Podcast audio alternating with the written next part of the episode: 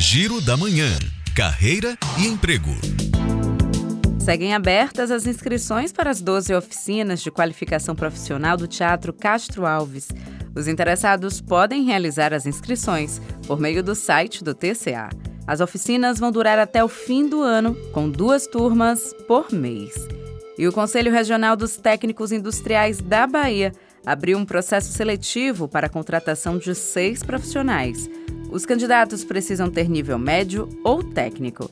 E os detalhes estão no edital do site quadrix.org.br. Já o prazo termina no dia 7 de agosto. E a Santa Casa de Misericórdia abriu seleção para 12 vagas de emprego. Auxiliar administrativo, enfermeiro e coordenador de engenharia são algumas das oportunidades.